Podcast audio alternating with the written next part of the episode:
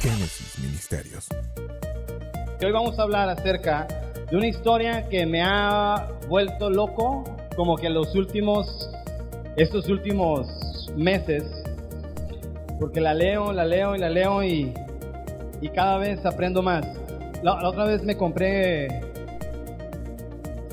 me compré un reloj porque yo dije, no es este, pero es otro, me gustan mucho los relojes. Me compré un reloj porque era el Día del Padre y nunca me había regalado nada. Y su servidor se dio el gusto de poder decir, hoy papá, o sea yo, te va a comprar un reloj. Fui a una... Fui donde te dejan sin dinero, ya saben dónde. y me compré un reloj, a los que les gustan los relojes, no sé. Medía, o sea, era análogo, digital, todo, todo el rollo. Medía la marea, medía, casi te decía hasta el futuro, prendía una luz verde hermosa que, nadie tiene. Y yo estaba bien contento con ese reloj. Hasta, ya he contado su historia a veces, algunos ya lo saben, pero en serio es, real, real, es real, cuando me acuerdo que, que estaba tan contento con mi reloj, que era la noche, mi esposa estaba dormida, estábamos en Aguascalientes, y yo despertaba a mi esposa y le decía, mami, mami. Y, y, y, mamilla, así le digo cariño mamilla, mamilla despertaba como, mmm, hay marea alta. en aguas calientes aquí, ¿qué, ¿qué, le importaba a ella que viera marea alta? Ella quería dormir. Estaba bien contento porque en ese momento, a las 3 de la madrugada, había marea alta. Y cuando bajaba la marea, yo le decía, mira corazón, hay marea baja. Y estaba bien emocionado con el reloj. En cuatro días, ese reloj ya no sé ni dónde estaba. Había perdido su nivel de impacto para mí. ¿Me explico? Y es como un carro. Alguien que ha comprado un carro nuevo, lo traes de agencia bien bonito, lo, no, lo quiere limpiar. A los tres meses, ese carro, ya, lo, ya está todo bien sucio, ya ni lo limpias igual, ya es más, ya, ya súbanse como sea los niños, ya súbanse, ya, ya, ya. Papá, podemos comer así, ya coman, ya, pues ya. Ya el carro ya no lo cuidas tanto como al principio. ¿Por qué pasa esto? Porque pierde su nivel de impacto. Y la palabra se me hace bien curioso porque yo me pongo a leer Mateo, Marcos, Lucas, Juan, una y otra vez y otra vez, y aunque estás leyendo lo mismo, siempre tiene algo que enseñarte. Esto no pierde su nivel de impacto, siempre te va a enseñar algo diferente, aunque tú digas, ah, ya lo leí. Porque tú puedes decir, ya, ya la leí toda, tres veces he leído el Nuevo Testamento, ya lo leí yo tres veces. Siempre te va a revelar algo. Yo he leído muchas veces este, esta historia de la Biblia y en serio cada que la leo me revela algo diferente que ya tuve que poner hasta puntos de todo lo que Dios me había revelado, pero hoy no aguanto quedármelos, te los quiero decir. Es en Segunda de Reyes 13, versículo 14. Estaba Eliseo enfermo de la enfermedad de qué? Murió. 13, capítulo 13, versículo 14. Y descendió a él, ¿quién? ¿Rey de qué? ¿Qué estaba haciendo? Estaba llorando delante de él y dijo, Padre mío, no era su padre, la relación que había, el cariño más bien, no tanto la relación, el cariño que había, Padre mío, carro de Israel y su gente de a caballo. 15. Y le dijo Eliseo, toma un arco y unas saetas. Tomó él entonces un arco y unas saetas. ¿Qué estaba pasando aquí? Eliseo estaba a punto de morir y el rey Joás quería aprovechar esta oportunidad de poder escucharlo por última vez. Estaba a punto ya de irse y el rey Joás quería acercarse a él para escucharlo por última vez. Al menos eso parecía, al menos eso parecía. Como esas oportunidades que te llegan muy rara vez Igualmente, Joás tenía esta oportunidad de acercarse por última vez. O sea, no murió sin antes de que pase esto. Primero el rey Joás habló con él. ¿Cómo se encontraba el rey Joás? Por lo que tú acabas de leer y yo, se encontraba muy desesperado. Se encontraba en un problema un poquito complicado porque Siria estaba a punto de atacar, Aram estaba a punto de atacar Israel y Joás estaba en un momento de desesperación. Estaba llorando, estaba desesperado. Padre, Padre. ¿Te das cuenta cómo a veces nuestros momentos de desesperación nos llevan al Padre para que el Padre pueda guiarnos de nuevo? A veces son esos momentos de desesperación que Dios utiliza para poder llamar tu atención y decir, qué bueno que llegaste, te estaba esperando. Eso mismo estaba pasando con Eliseo y con Joás. Joás estaba tan desesperado porque Siria los estaba atacando, los quería atacar. Eliseo llevaba mucho tiempo que no había ejercido su profesión. Llevaba encerrado bastante tiempo. La ventana estaba cerrada y estaba a punto de morir. El rey estaba llorando y le decía, ¿qué voy a hacer sin ti? ¿Qué voy a hacer sin ti ahora? Porque Eliseo había estado haciendo el trabajo duro que el rey Joás debería de hacer. Eliseo era el profeta que así que, movía el favor de Dios, porque Joás no se había aplicado muy bien en su tarea de ser rey de Israel. Verso 15, Eliseo le dijo, toma un arco, unas saetas, y tomó un arco y unas saetas, y le dijo Eliseo, hoy Dios te va a enseñar a pelear, porque llevas mucho tiempo peleando en tus propias fuerzas porque llevas mucho tiempo peleando con, contigo mismo y estás cansado. Pero hoy la guianza de Dios va a estar contigo y Dios te va a enseñar a pelear. Toma un arco y toma unas flechas, le decía Eliseo al rey Joás. Verso 16 dice, luego dijo Eliseo al rey de Israel, pon tu mano sobre el arco y puso su mano sobre el arco. Entonces puso Eliseo sus manos sobre las manos del rey. Allí está la presencia y la guianza de Dios. Y el 17, y le dijo, abre la ventana que da hacia el oriente. Joás la abrió y Eliseo le ordenó, dispara. Así lo hizo. Entonces Eliseo declaró, flecha victoriosa del Señor flecha victoriosa contra qué? Tú vas a derrotar a los sirios en Afec hasta acabar con ellos. Fíjate, nota esto, que el profeta no abrió la ventana para Joás. El profeta le dijo que Joás abriera la ventana. Como muchas oportunidades que tal vez tú has pedido a Dios, y que Dios ya ha puesto, pero a veces tú estás esperando como que Dios te, te lleve cargando hacia esas oportunidades, cuando Dios ya ha puesto oportunidades que tú puedes tomar enfrente de ti, que ahorita se encuentran enfrente de ti, pero tal vez no las estás viendo. Una flecha victoriosa, declaró Eliseo, declaró Dios. Una flecha victoriosa. Una flecha victoriosa sobre deudas. Una flecha victoriosa sobre tu matrimonio. Una flecha victoriosa sobre la enfermedad. Una flecha victoriosa sobre la ansiedad. Una flecha victoriosa sobre la depresión. Una flecha victoriosa sobre tus finanzas. Una flecha victoriosa sobre tu futuro. Una flecha victoriosa sobre cualquier batalla que estés enfrentando el día de hoy. Amén. Yo veo victoria en esta casa el día de hoy.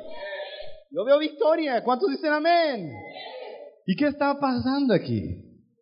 El problema de Joás era que su papá fue el que comenzó el parteaguas entre un Israel que amaba a Dios y un Israel que amaba a los dioses.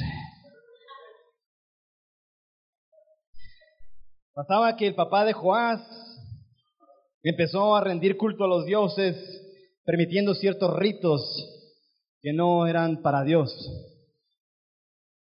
El papá de Joás metió en problemas a Israel y ahora Joás tenía que limpiar el tiradero que su papá había hecho, pero tenía una corona. Joás tiene una responsabilidad y Joás, todo el mundo lo estaba viendo a Joás. ¿No te has sentido tú así a veces? Con una responsabilidad muy grande, que todos te, están viendo, a ver, qué, a ver qué vas a hacer, a ver qué decisión vas a tomar, a ver, a ver qué va a hacer la señora ahorita, a ver qué va a hacer, a ver qué va a hacer don acá, a ver don Fregón qué va a hacer con eso, a ver, ¿me explico? ¿No te has sentido observada, observado, con una responsabilidad bien grande? Antes de morir, Joás corrió a preguntarle a Eliseo, ¿qué sigue?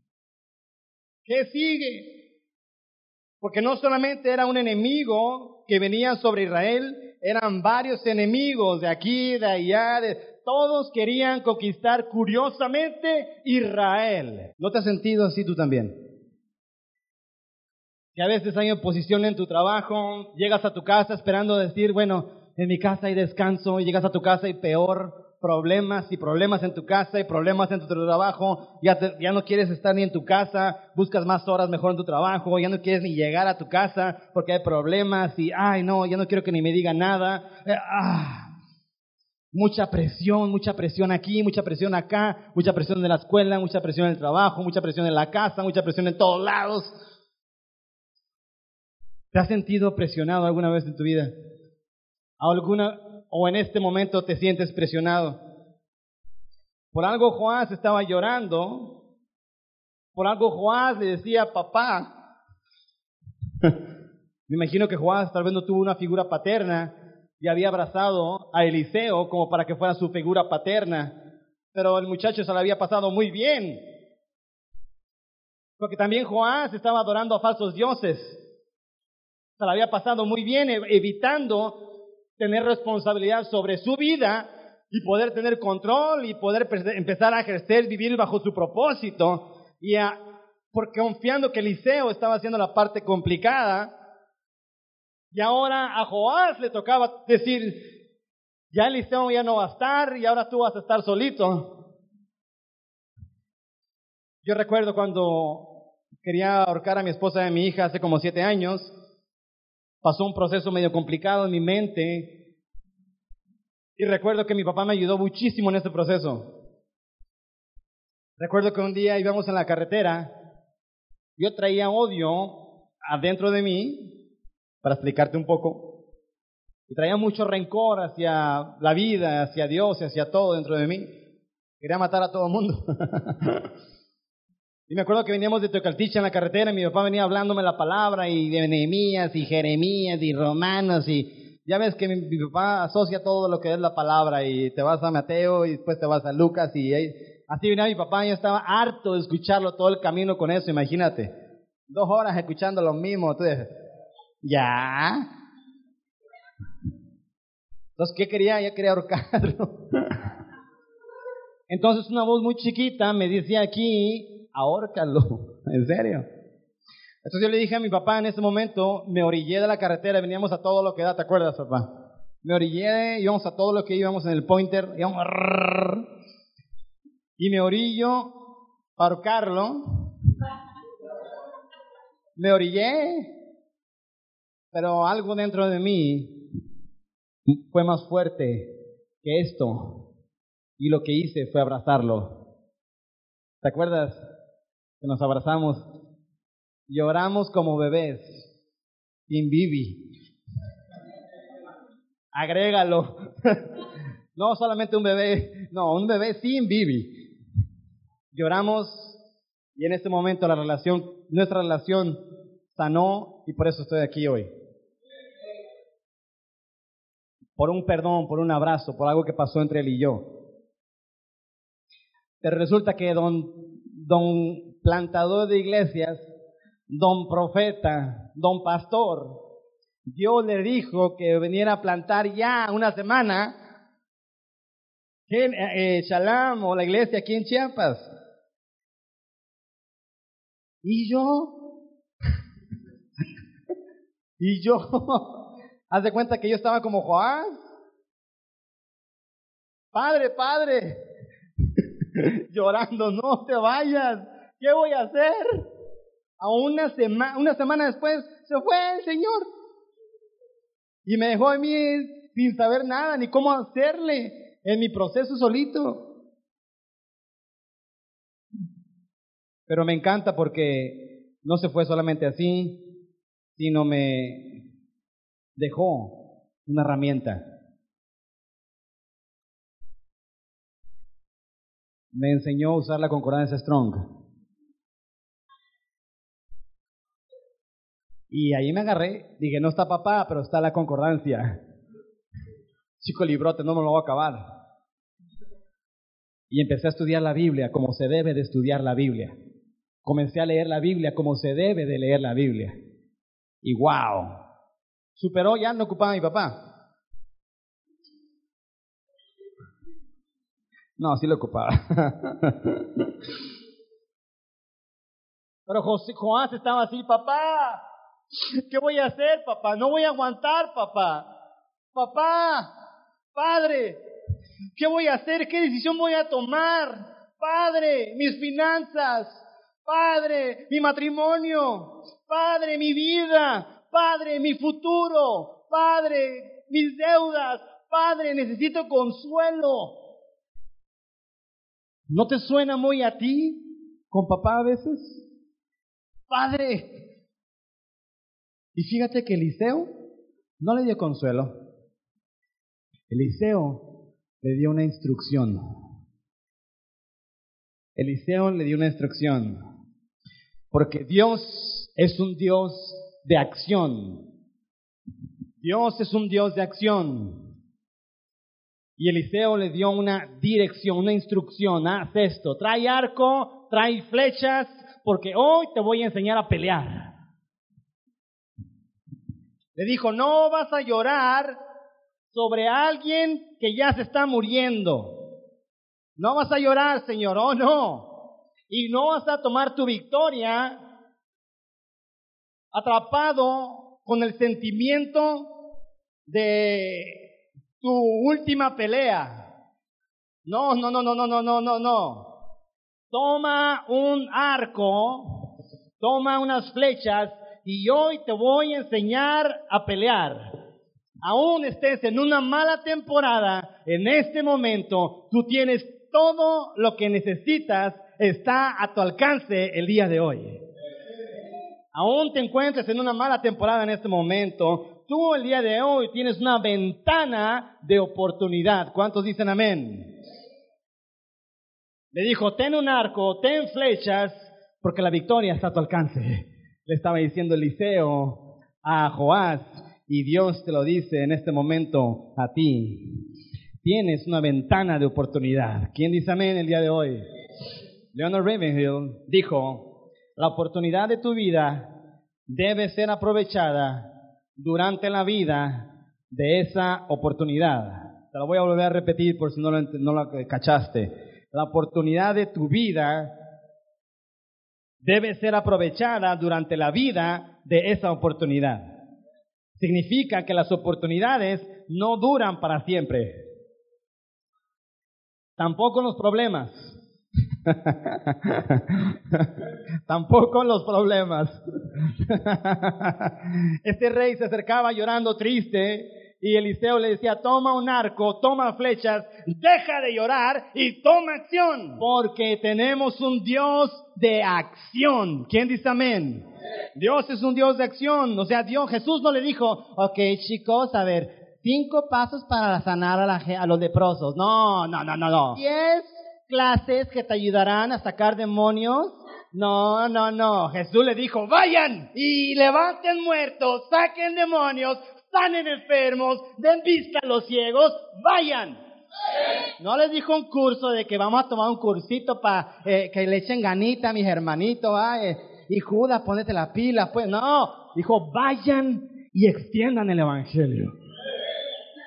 Porque Dios es un Dios de acción, no, la teología es importante, pero la sustancia no es la teología, la sustancia es el amor de Dios. Y el amor de Dios está moviéndose constantemente. Dios es un Dios de implementación, de ejecución. Te voy a enseñar a pelear y tú lo vas a hacer. Dios no va a hacer las cosas que tú tienes que hacer. Sorry, baby. Dios no va a hacer la chamba que tú tienes que hacer. Eliseo no iba a hacer el trabajo que Joás tenía que hacer, pero Dios sí te va a enseñar a pelear como tú tienes que pelear. Dios te va a enseñar a hacer las cosas que tú tienes que hacer. Amén. No es que te dejo la chamba, no, Él te enseña. Y Dios me mostraba tres puntos que son los que traigo aquí constantemente en mi corazón y en mi mente. Y el primero que yo puedo ver aquí es el, es el primero, es este. Abre la ventana. Primer punto, abre la ventana. Abre la ventana. Abre la ventana. Llevas mucho tiempo viendo murallas. Llevas mucho tiempo viendo lo que te falta. Llevas mucho tiempo mirando oposición. Abre la ventana. Llevas mucho tiempo mirando lo que no tienes, lo que te falta, lo que te dijeron que no ibas a lograr. Llevas mucho tiempo mirando limitaciones. Abre la ventana. Eliseo le dijo, abre la ventana, dispara una flecha que apunte al enemigo. Hasta él era temido. ¿Sabes quién se estaba enfrentando Joás? Hasta él era considerado como el Hitler, haz de cuenta. Como Hitler, alguien así. Era temido, nadie lo podía enfrentar al rey de Siria. Y Eliseo le estaba diciendo, abre esta ventana y enfrenta a tu enemigo. y Dios te está diciendo en este momento, abre la ventana, ya deja de esconderte, es tiempo de enfrentar a tu enemigo y aún no comenzaba la pelea. Ah, Jael andaba por allá. Eliseo andaba por acá. Y este ya estaba apuntándole, ya había aventado la flecha, declarando la guerra. Ni siquiera había empezado la batalla todavía. Y ya este estaba atacando. Porque Eliseo quería que el rey viera la victoria antes de comenzar la pelea.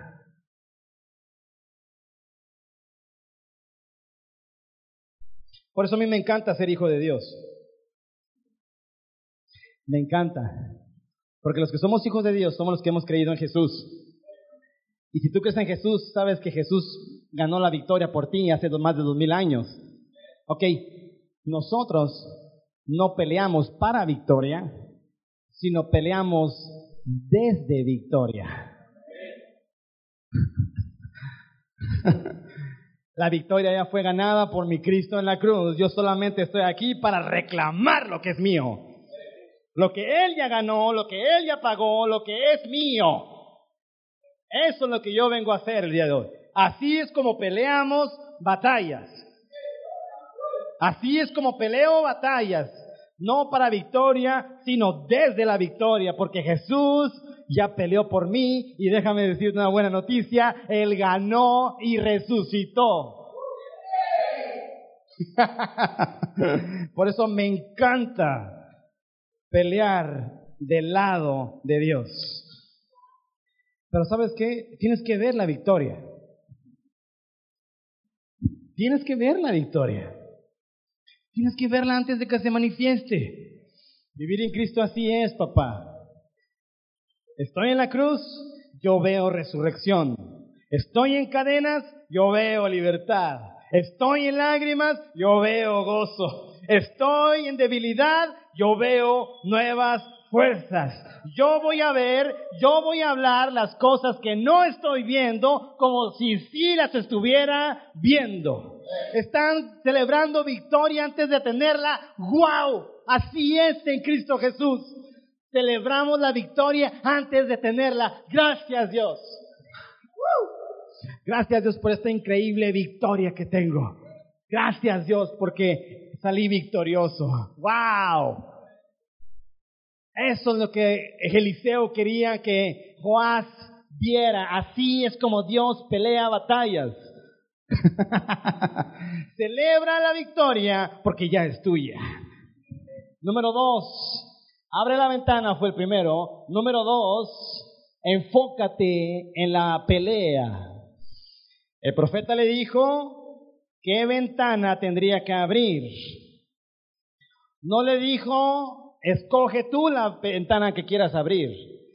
El profeta le dijo, ¿qué ventana tendría que abrir? Porque el profeta quería enseñarle qué pelea debería de pelear.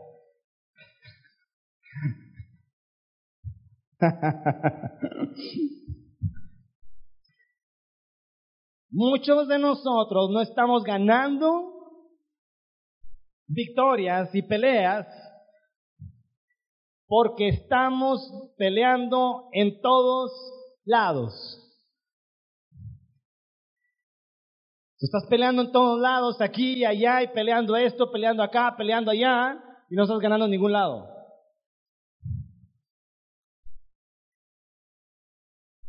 Es como Rocky. ¿Quién, vio Rocky contra Drago? Aquí, ¿quién, ¿Quién es fanático de Rocky? Come on, Rocky. Do it, man. Fuente de motivación, fuente de inspiración. Cuando voy al gimnasio, por eso estoy así. Pero Rocky para mí es San Rocky. Cuando estaba contra Drago, ¿quién vio ese, ese, ese round? Y que, y que lo ponen en la esquina y le dicen, hey, how's going, Rocky? ¿Cómo, cómo qué, qué, ves tú? ¿Qué ves? Veo tres.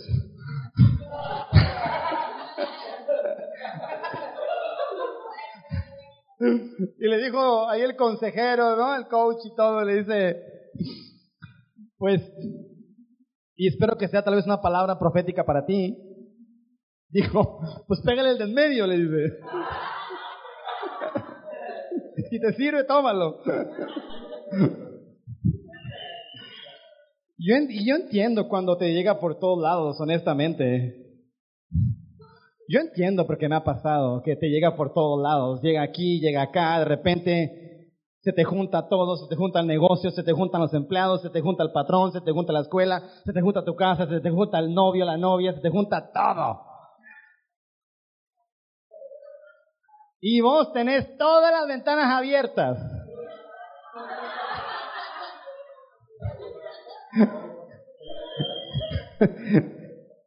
y te agarras como Legolas, ¿no? Tú pensando que eres Legolas con tus cinco o seis flechas. No.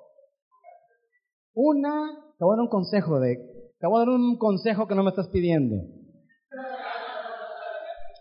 Una a la vez. Una ventana a la vez. El profeta le dijo qué pelea debería de pelear. si Dios te dijera qué pelea te gustaría pelear, vos vas a decir, mira, tengo una gran lista. Pero una a la vez. Tienes que mirar tu victoria, pero tienes que clarificar el conflicto. Hay que clarificar el conflicto. Dios, repite después de mí, Dios muéstrame a dónde disparar. Acción sin dirección trae cansancio. Sabes, tú comenzaste el año con, con un chorro de actividades, propuestas, metas, comenzaste el año con todas las flechas posibles y las flechas no llegaron a marzo. Para marzo ya no había flechas. Todo lo y no hiciste nada y estás en agosto y no has hecho nada. Y no es que no hayas hecho nada, es que quieres hacer todo a la vez.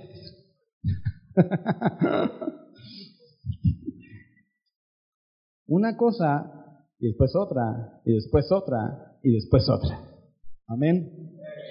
Como si yo quisiera plantar iglesias en todo Tuxtla Gutiérrez y Chiapas y aquí, y vámonos a San Cristóbal, y vámonos a Comitán, y vámonos para acá. Espérame, sí. Aquí. Hasta Jesús le dijo, primero Jerusalén y después lo que quieran. Primero sus casas y después ya que vayas a donde vayas. Y no es que el profeta le enseñó la victoria, pero el profeta le enseñó dónde apuntar, 17. Y dijo, abre la ventana que da al oriente. Y cuando él abrió, dijo Eliseo, tira. Y tirando, dijo Eliseo, declaró, flecha victoriosa del Señor. Flecha victoriosa contra Siria. Tú vas a derrotar a los sirios en Afec hasta acabar con ellos. Enfócate en la flecha de victoria. No te enfoques en los sirios. Deja de ver a los sirios. Deja de ver el problema. Enfócate en la flecha de victoria que ya Dios te dio. Enfócate en la victoria que ya tienes, pero no parece ser victoria, papá. Pastor, no parece ser victorioso eso. Enfócate en la flecha de victoria que ya Dios te dio. Porque tú vas a derrotar a ese enemigo que el día de hoy no te deja dormir. ¿Quién dice amén y toma esta palabra para sí?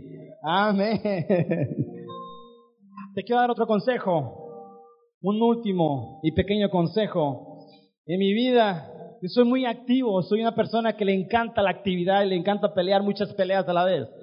Era muy orgulloso y no aceptaba consejo de nadie. Pero una vez cansado, un amigo muy sabio me dijo, Abraham, Abraham, no te, te estás enfocando mucho en ganar. Y toda tu vida está girando alrededor de cómo ganar y cómo ganar y cómo ganar. Cómo levantar la iglesia, cómo lograr más, como esto, como el otro, como aquí, como allá. Pero Dios te quiere enseñar, fíjate lo que me dijo Dios a mí. Dios te quiere enseñar dónde ganar. Y yo espero que esta palabra también te sirva a ti. Estás enfocándote mucho en cómo ganar y cómo ganar, cómo perder peso, cómo lograr una licenciatura, cómo este, emprender una empresa. Enfócate en dónde ganar no tanto en cómo ganar. Porque tienes que comenzar en un solo lugar primero. Tienes muchas ventanas abiertas y Dios te quiere enseñar la primera, dónde tienes que ganar. Si yo me enfoco en querer, me enfoco en querer cambiar de carro, mi vida va a girar alrededor de eso. Todas mis fuerzas se van a acabar haciendo eso y lo voy a lograr. Pero yo tengo que estar enfocado en lo que Dios quiere que yo haga. No puedo. Eh, eh, no puedo, no, no puedo ganar en todos lados. Y tienes que entender esto. No puedes ganar en todos lados. Yo no puedo complacer a toda la gente. Imagínate. Complazco a Denise. Ok, Denise, ¿qué quiere? ¿cómo quieres? Ok, pastor, para empezar, ¿esos calcetines? No, nunca, jamás. La camisa negra da mal aspecto, muerte blanca. Sale. Ya. Ya me lo dijo. Sin calcetines llego el próximo domingo, playera blanca. Ya. Mili me va a decir, no, pastor, estaba bien como antes. Calcetines y negro. ¡mm! Hermosa combinación. Ah, caray. Con dos, ¿eh? Nada más con dos. Una vez un, un sabio dijo, no conozco la clave del, del, éxito, pero sí conozco la, la clave del fracaso.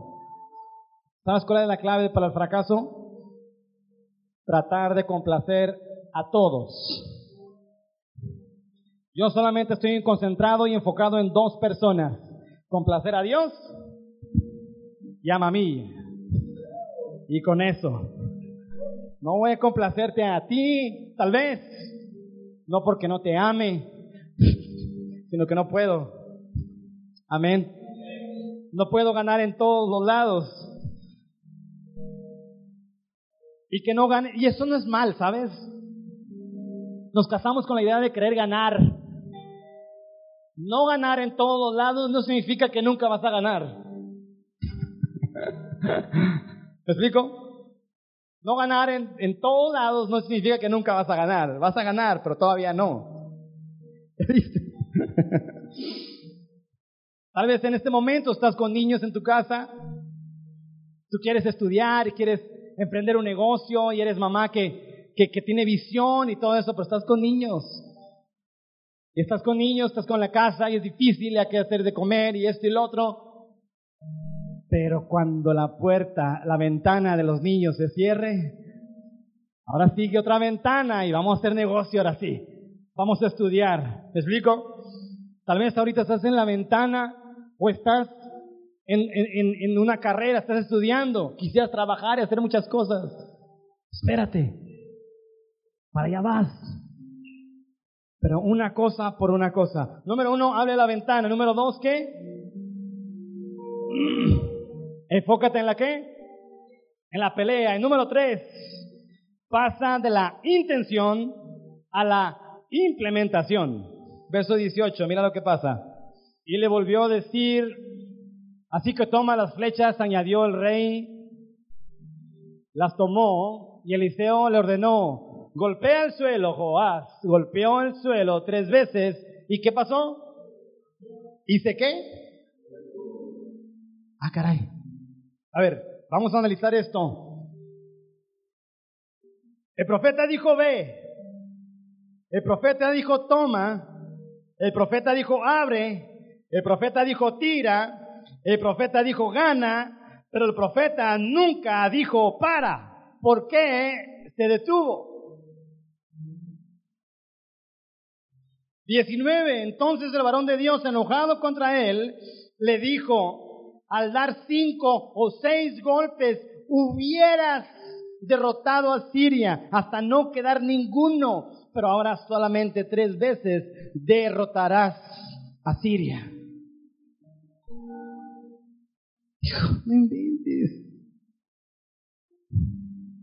Porque te cansaste, porque se puso duro, porque se te cansó la mano, porque se puso difícil la cosa, porque no fue como tú querías que, fuera, porque no, no fue como tú esperabas que pasara, porque no fue en el tiempo que tú querías que pasara. Ya, te detuviste, porque eres bueno comenzando cosas, pero tal vez cuando te cansas y se pone duro el piso, te detienes. Qué terrible comenzar o terminar este año con un estuviste a punto de lograrlo. Qué terrible que llegue diciembre con esto en tu mente y en tu corazón, con un debiste de haber continuado. Debiste haber seguido, seguido creyendo. Debiste de haber llegado, seguir llegando los domingos temprano a la iglesia. Debiste haber ofrendado, diezmado. Debiste de haber, no sé, cualquier cosa que tú quieras ponerle. Debiste de haber seguido luchando por esa carrera. Qué feo terminar con un debiste. Qué feo terminar el año con un debiste. ¿eh? Hubieras golpeado más. Estuviste a punto de llegar. Pero tengo una noticia para ti el día de hoy. Aún no termina el año. Aún estamos en agosto. Esta puede ser tu mejor temporada todavía. Aún no termina el año. Aún no termina el año. La victoria aún está a tu alcance el día de hoy. La victoria aún está a tu alcance el día de hoy. Abre la ventana, enfócate en la pelea y comienza a trabajar implementalo. Deja de llorar y toma acción el día de hoy. Aún no termina el año. ¿Quién se puede poner contento por esto? Aún no termina el año. Dile que está al lado de ti. Aún no termina el año. Aún no termina el año. Puedes terminar lo que comenzaste. Puedes terminar lo que comenzaste. Aún hay ventanas que se pueden abrir la victoria está a tu alcance. Tienes todo lo que necesitas, pero tienes que seguir luchando. Tienes que seguir peleando, tienes que seguir confiando en Dios que la victoria ya es tuya. Hace más de dos mil años la victoria ya te la dio Jesús en la cruz. Ahora sí te toca reclamarla sobre tu vida, sobre la enfermedad, sobre cualquier batalla que esté luchando el día de hoy. Génesis Ministerios.